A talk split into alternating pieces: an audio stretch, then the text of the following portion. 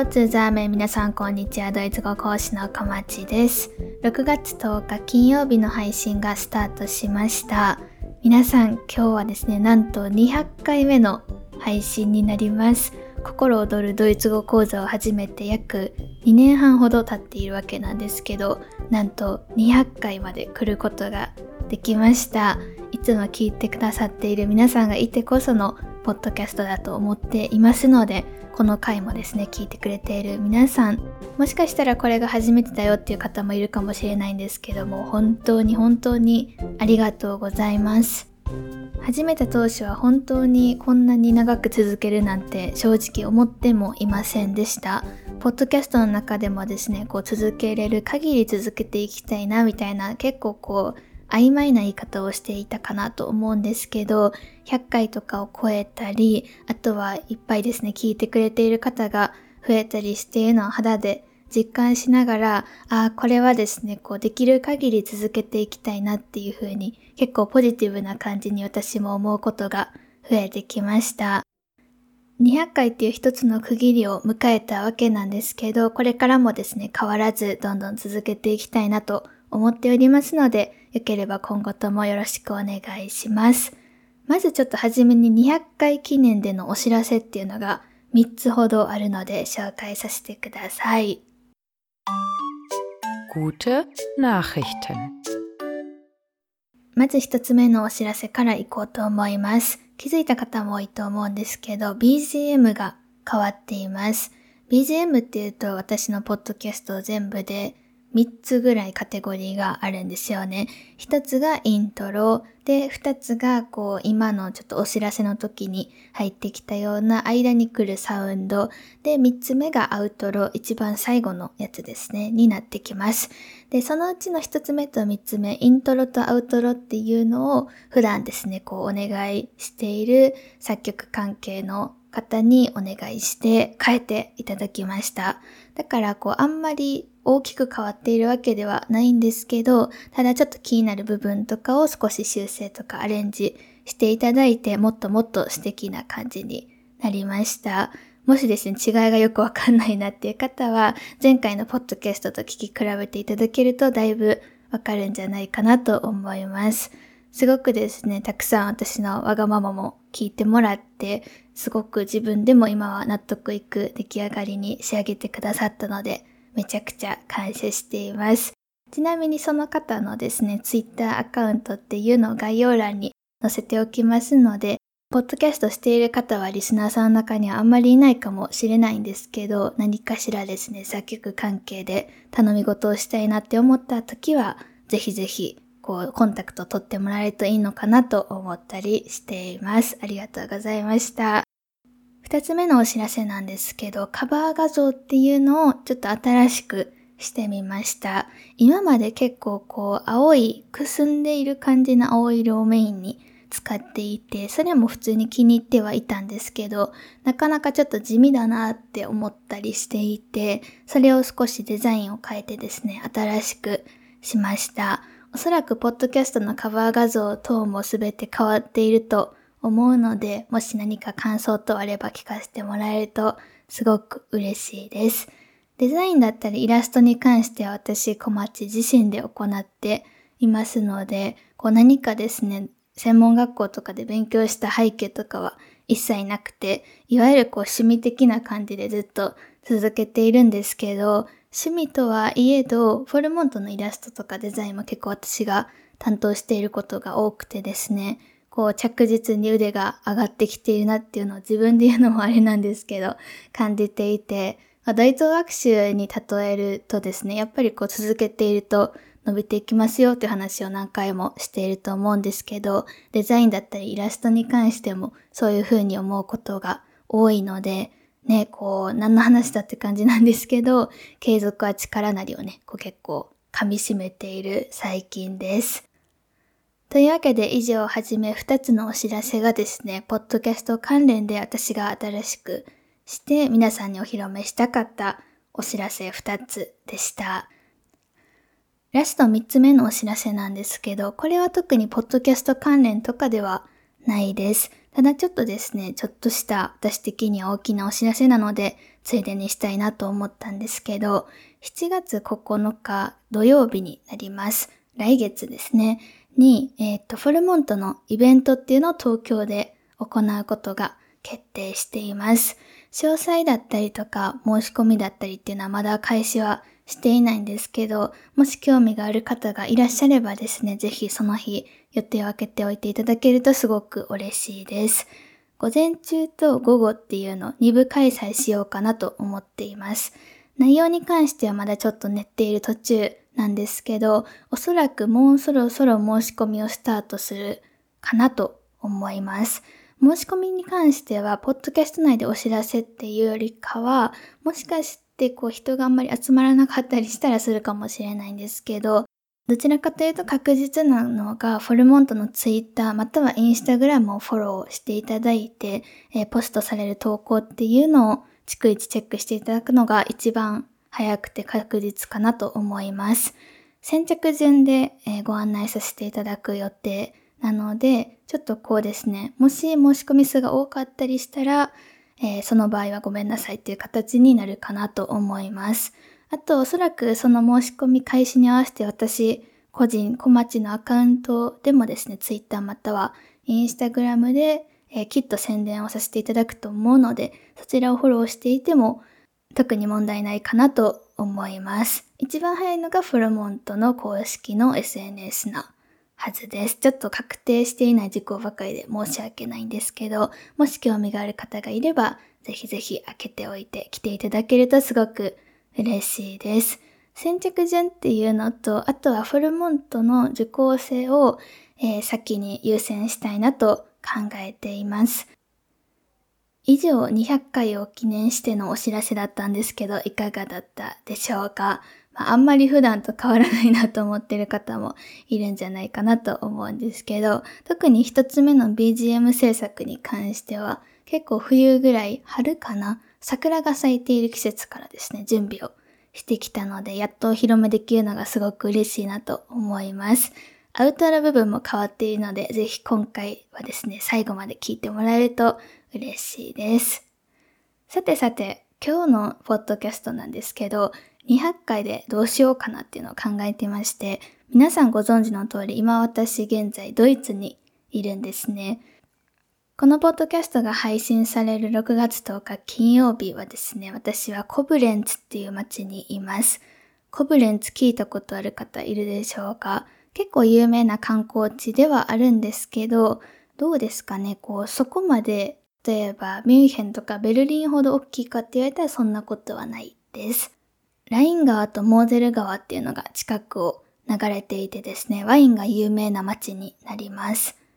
今回のドイツ滞在っていうのもかなり後半に入ってきて、あと残すところ1週間程度っていう感じなんですけど、今日はですね、200回なのでやっぱりこう何かしらポジティブな気持ちを皆さんにシェアしたいなと思いました。ドイツ語もそうなんですけど、せっかくドイツにいるからということで、私が今回のドイツ滞在で今までの段階でですね、ほっこりしたエピソードっていうのを皆さんにシェアしていこうと思っています。やっぱり滞在しているとほっこりだけじゃない思い出っていうのが、まあ、どうしてもできてしまうものだと思うんですけど、大変だったりとか、ちょっとしんどかったりとか、ストレスだったりとか、ただ今回200回に関してはもうそういうのは一切排除してですね、ほっこりしたポジティブなエピソードだけとにかく紹介していこうかなと思っています。というわけで、ほっこりした気分になりたい方はぜひですね、最後まで聞いてもらえると嬉しいです。Das heutige Thema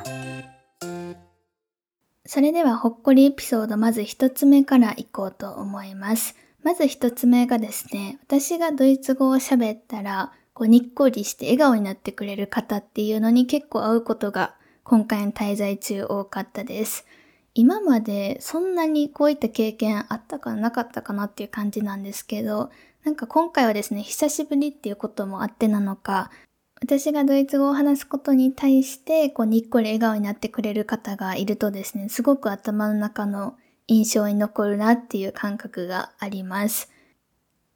特に印象に残っている方が2人今までいたんですけど、1人目がですね、ちょっと前のポッドキャストと被ってしまうんですけど、入国審査の時の、えー、っと、男性の方ですね。私を審査してくれた方で、あの、そのにっこり笑顔でたくさん質問を聞かれるから逆に私はちょっと怖かったんですけど、でもこう、しかめ面で聞かれるよりいいですよね。入国審査だから、なんて言うんですかね、こう、英語を話すことにきっと普段から慣れていると思うんですけど、で、ただそんな中で私がドイツ語でもいいって聞いて、そこからドイツ語で会話していく中でですね、かなりこう、すごく笑顔で、ラフな感じで、まあ、もちろん G ではあったんですけど、do と G っていうのがドイツ語ではあって、えー、ちょっと距離感の感じる G ではあったんですけど、まあそこで do もかなり問題だとは思いますけど、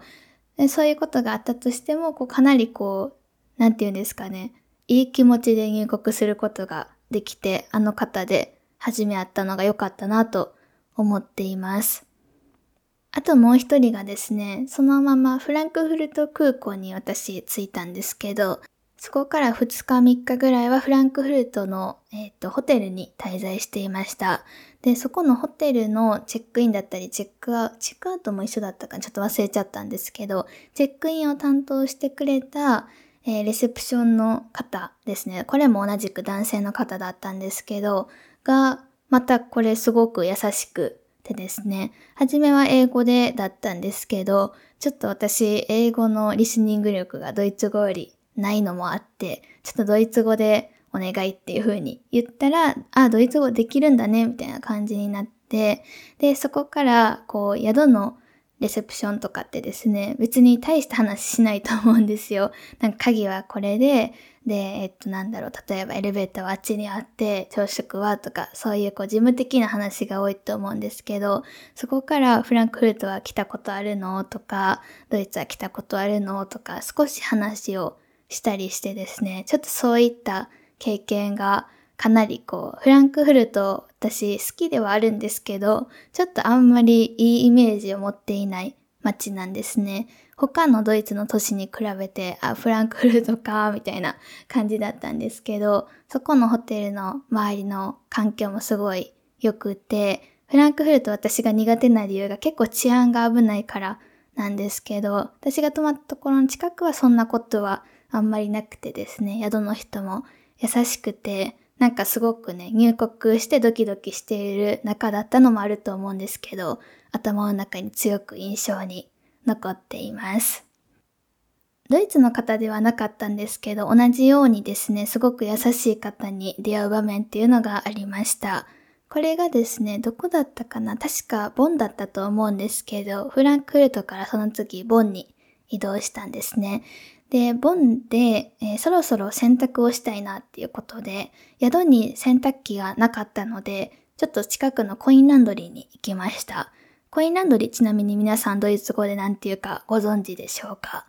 これはですね、ワシザロン、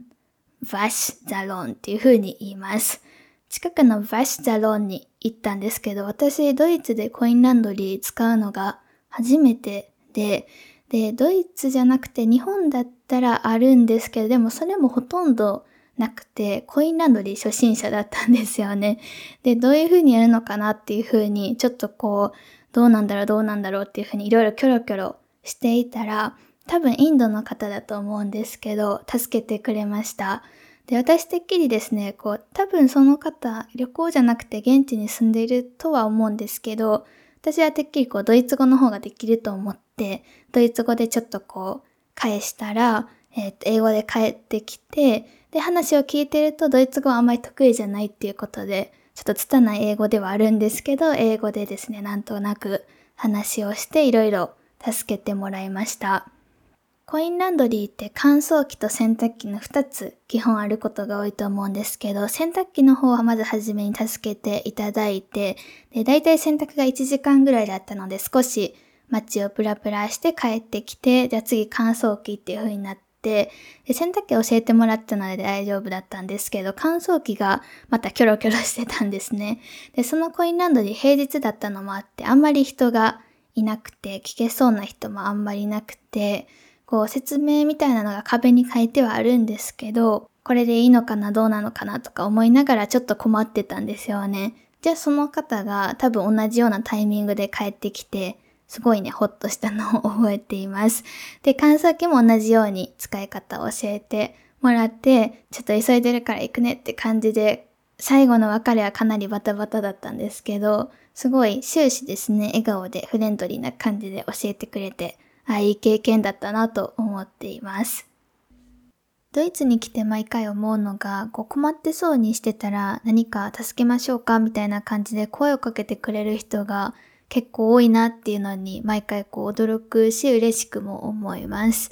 日本ではですね、私自身こう日本の観光客感は一切ないオーラがすでに出ていると思うので、だからこそ日本でこう何か困ってますかっていうふうに声をかけられないっていうことももしかしてあるかもしれないんですけど、ただまあ私の経験だけを切り取ってみると、そうですね、こうドイツで例えば本当に些細なことでいいんですけど、こう私が一人で街の中を歩いてて階段があって、で、エレベーターはちょっと遠いから階段使って、あの、重いキャリーケースを持っていくかみたいな感じになっていたら、あの、やってあげるよみたいな感じで、後ろからパッて持って上に運んでくれる人がいたりとか、これは今回は特に遭遇はしてないんですけど、過去に何度もやっぱりありました。電車に乗ってて荷物を上にあげたいけど、重いな、どうしようかな。で、後ろから人が来ててどうしようどうしようってなってたら、えー、横の人がちょっと手伝ってくれたりとかですね。結構その、私が小さいっていうのももしかしたら関係あるかもしれないんですけど、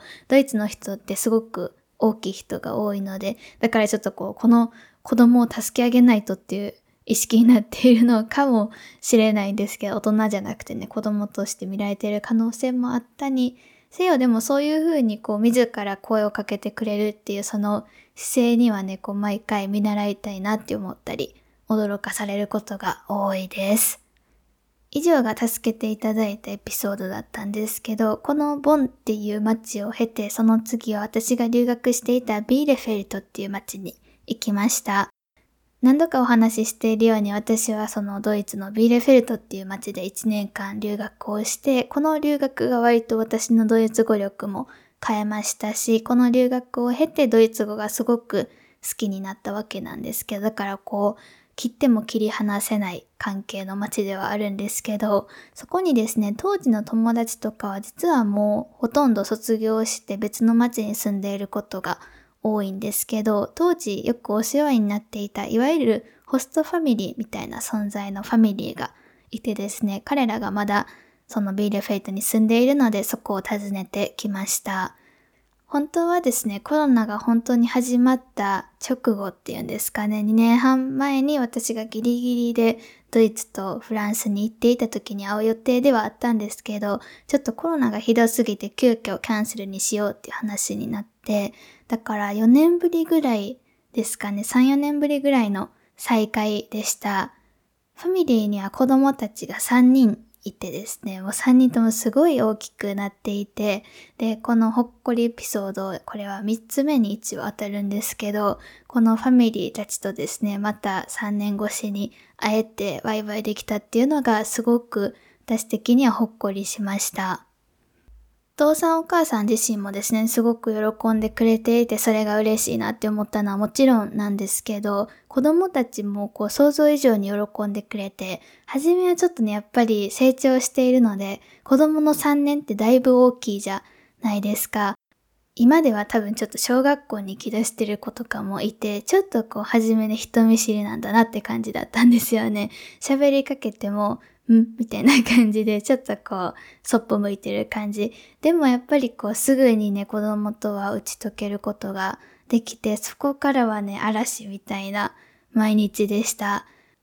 これは完全に打ち解けたなって、こう、なんとなくガッツポーズになったのが、やっぱり私たちが日本から持ってきたお土産をあげた瞬間ですよね。なんか物で釣ってるみたいで聞こえは良くないかもしれないんですけど、でも本当に日本っていうのがどこまで理解できてるかは正直わからなくて、日本ってどの大陸だと思って聞いたら、あのヨーロッパって言われたので多分あんまり分かってはないと思うんですけど、ただ日本の例えば文化、その例えばですね、そのうちの一人の子が遊戯王カードをなんかすごい好きみたいで、遊戯王ってドイツでもドイツ語のカードがあるぐらい人気なんですけど、たくさん持っていて見せてくれたりとか、あとはですね、何かこうセンスみたいなのを持っていたんですけど、その戦争一番下のまだ5歳の子、この子は多分日本とか全然わかってないんですけど、がちょっとこう嬉しそうに回してたりとか、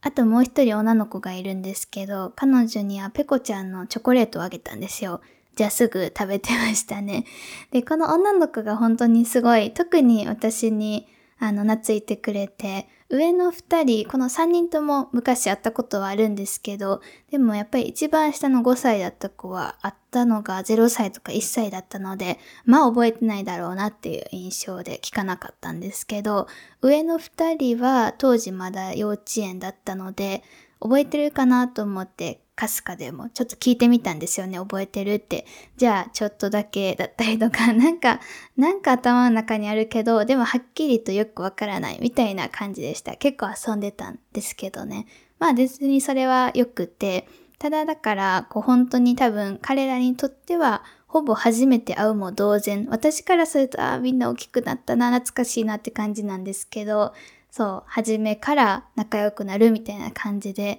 ただこの女の子が特に私には、あの、懐いてくれて、毎朝ね、もう大好きだよっていう風に伝えてくれたり、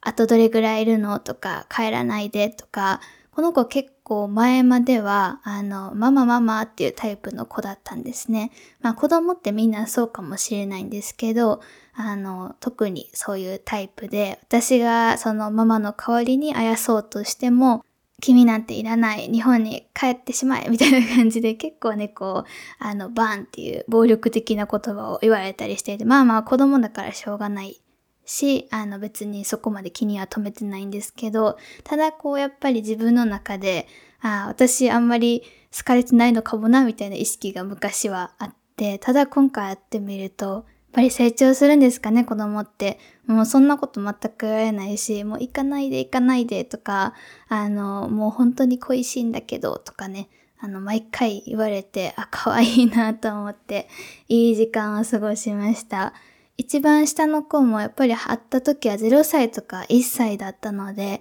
もうほとんど言葉は発していなかったんですよね。泣くぐらいですかね。で、意思疎通はできないしっていう感じだったんですけど、めっちゃ喋ってました。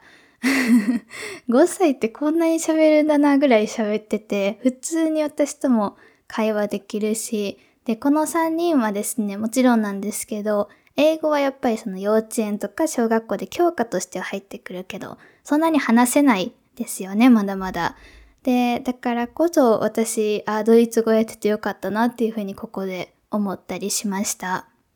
っていうビーレフェルトでの滞在を経て、今ですね、ここコブレンツに来ているわけです。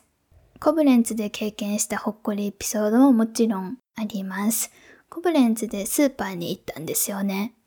日本ではあんまり手に入れられないけど、ドイツでは簡単に手に入る私が好きな果物っていうのがあって、それがラズベリーです。ドイツ語では Himbeere っていう風に言うんですけど、このヒンベーレっていうのを買ったんですよね。で、いろいろ置いてあるので、なんか適当にパッて買ったんですけど、レジでお金払おうと思っていたら、そのレジの人がですね、すごく親切で、あの、ピッてするときに、そのラズベリーの状態を見て、これちょっと傷んでるよねっていう風に確認されて、で、確かにそう言われたら傷んでるなぐらいだったんですけど、まああんまり正直気づかないぐらいなって感じで、どうするかなと思ってそのままそうだね、みたいな感じで返したら、これあの、もうこっちで処分しておくから、あの、レジでお会計終わったら、そのままもう一回中に入って、新しいラズベリー選んで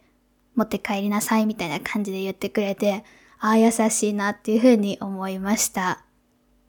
例えばこれがマーケットとかだったらわかるんですよね。その自分の農地からあの積んできたラズベリーっていうのを売っていて、だからこそ美味しいのを選んでほしいし食べてほしいみたいな思いがきっと売っている人は出てくると思うんですけど、そうじゃないスーパーのそのレジの仕事をしている方で、その時別に暇だったわけでもなくて、私の後ろにもどんどん人が並んでいる状態だったんですよね。で、ドイツのスーパーって経験したことある人はわかると思うんですけど、なんかベルトコンベヤみたいなところで、ピーってなんかもうすごい早く進んでいって、あの、こっちも焦ってくるじゃないですか。っていうぐらいなんかこう、スピード重視なレジだったにもかかわらず、そういう風に食品のですね、良さっていうのをそこでチェックしてくれて、で、あの、後で入っていからないっていう風に何回か声をかけてくれたのもすごい、なんかね、私的にはすごくほっこりしました。あと2つですね、ほっこりエピソードを紹介して今日200回目の配信終わろうかなと思います。まず1つ目が、これは特に街関係ないんですけど、これはどこかでお話ししたことがあるかもしれないんですけど、私がドイツで苦手だなって思うアクティビティっていうんですかね、の一つがレストランに行くことです。なぜかっていうと、私多分日本で言ってもそんなにたくさん食べる方ではなくて多分食が細い方だと思うので、ドイツの食べ物、そのレストランで注文する食べ物ってなると、全部食べきれないことが多いんですよね。で、もちろんその持ち帰り用にっていう風に後で言って持ち帰ることも可能なんですけど、まあ、せっかく出されたあったかい料理ならその場で食べたいなと思うし、あとこう誰かと一緒に行ってるなら早く食べなきゃって思いも出てきたりして、ちょっと苦手意識がありました。今回私は二人であのドイツのいろんな街を回っているわけなんですけど、私ともう一人ですね。で、二人でだから結構一緒に行動することが多くて、レストランとか行くときに今までだったら一人一つ何かものを頼むっていう風にやっていたし、それがこう、なんて言うんですかね、お店に対してもいいのかなと思ってたんですけど、今回はもちろん時と場合にはよるんですけど、あの、本当に私もそんなにお腹空いてないなっていう時には、一つの、えー、メインの料理っていうのと何かもう一つ、例えばちょっと副菜的なサラダだったりとか、なんかそういう、なんて言うんですかね、これ日本語で。ドイツ語だとバイラーゲっていう風に言うんですけど、付け合わせ？付け合わせではないけど、まあまあちょっとそのちょっとした料理ですね。っていうのを頼んでそれを分けるようにしたりとかするようにしています。なんとなく私の中の感覚で、あの、そういう風になんて言うんですかね、一つのメイン料理をシェアしたりするのって、あんまりいいことではないのかなっていう感覚があって、だからこう多分別にそういうの聞かなくても大丈夫だと思うんですけど、ちょっとこう気にしてしまうのも嫌なので、店員さんに毎回聞いてるんですよね。その一つの食べ物を二人でシェアしてもいいですか？みたいな感じで。で、飲み物はもちろん一人一つ頼んだりするんですけど、じゃあどこの店員さんも今のところはなんですけど、もちろんなんでそんなこと聞くのぐらいのテンションで帰ってきて、あ、いいんだっていう風に、まあもちろんそれはあの飲食店の中ではいいっていうルールがそもそもあって私が知らないだけかもしれないんですけど、やっぱりこう結構気にしていたところだったので、あ、これでも良かったんだなっていうのを、こう、そんな風にね、こう、はっきりと、もちろんっていう感じで明るく言ってくれると、こう、ほっとするなっていう風に感じていました。さて、それでは今日紹介する最後のほっこりエピソードいこうかなと思います。これは私的にはすごいほっこりで、皆さんにとってはどうかちょっとわからなくて不安ではあるんですけど、このドイツの滞在中にですね、フォルモントの先生だったり、あとは生徒さんっていうのと実際直接お会いする機会が何度かありました。もうそれが究極の私的にはほっこりな瞬間で、ぜひともこれは皆さんにもシェアしたいなと思って一番最後に持ってきました。フォルモントってオンラインドイツ語教室なんですよね。だからこう、教室はどこにあるんですかって質問を時々いただくんですけど、いわゆるその教室としての場所っていうのはないです。で、すべてだから申し込みからレッスンからお支払いまですべてオンラインで完結しますよっていうのを一応その推しポイントの一つとしてやっているわけなんですけど、だからこそ皆さんに会ったことがないっていうのが割と普通なんですよね。フルモントの先生、今確か60人以上いらっしゃるんですけど、その中で私が実際にお会いして、実際に面と向かって喋ったことがある先生ってもう本当に数えるぐらいです。びっくりですよね。で、もちろん生徒さんもそうです。私がいくらこう、ずっとずっと教えている、もう、これこれ4年とか教えている方っているんですけど、実際に会ったことがない方、やっぱりいます。ずっとこう、オンラインだけっていう状態ですね。オンラインにはオンラインの良さが、対面には対面の良さがあると思うんですけど、やっぱりこう、その、時差のないテンポ感だったりとか、あとは、その、オンラインだったら、聴覚と視覚っていうのがメインになってくると思うんですけど、それが対面ってなると他の五感ですね、例えば嗅覚、匂いだとか、あとは実際にやっぱり触れる触覚っていうやつですよね。別に目の前の人に触れる必要は必ずしもないんですけど、でもやっぱりオンラインじゃ伝わりきらないあの、あ、この人は本当に存在しているんだなっていう、なんかもうすごいね、変な話かもしれないんですけど、でもその人の存在をやっぱり肌で感じることができるっていうのは、対面でしかまだまだ実現が難しいことなんじゃないかなと思います。今回会った生徒さんだと、もう本当にフォルモントずっとずっと前からフォルモントができた当初から利用してくれている方、今もずっと利用してくれている方に出会いましたし、あとは先生で言っても美穂先生っていう先生をね、知っている方もしくは習っている方がいると思うんですけど、フォルモントで一番生徒さんを担当してくれていても欠かせない存在の先生にも実際にちゃんと面と向かっていろいろお話をすることができました。今回会った方たちはですね、どの方も、えっと、年単位での付き合いをしてきた方だったので、例えば知り合って3ヶ月とかいう方には今回お会いする機会がなくて、知り合って最低でも2年以上は経っているかなぐらい。で、ただ会ったのが全てこう、オンラインでしかなかったっていう状態の方に、やっとお会いできてですね。あ、一人はそうですね、昔イベントで会ったこともあったんですけど、まあそれ以外はっていう意味では、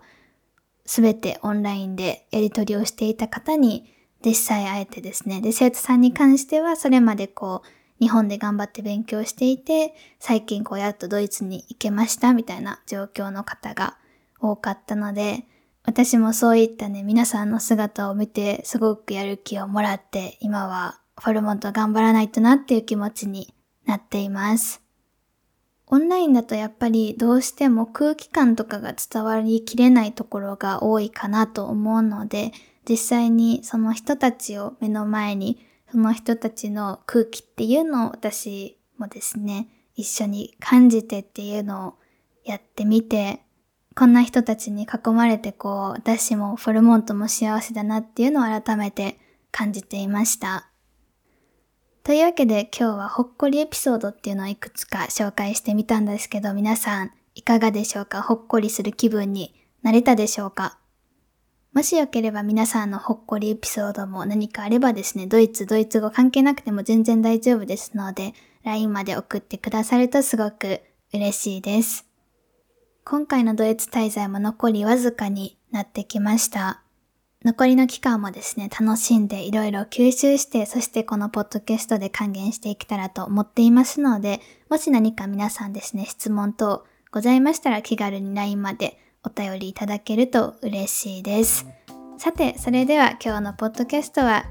これで終わります。200回どうも本当に皆さんありがとうございます。皆さんがいてこそこのポッドキャストは成り立ってますので私一人の力だけじゃねここまで来れなかったなと思いますし今この200回がゴールではなくてまた新たな始まりスタート地点としてですね次は300回400回500回に向けてこれからもどんどん続けていけたらなと思っていますのでよかったらこれからも聞いていただけるとすごく嬉しいです。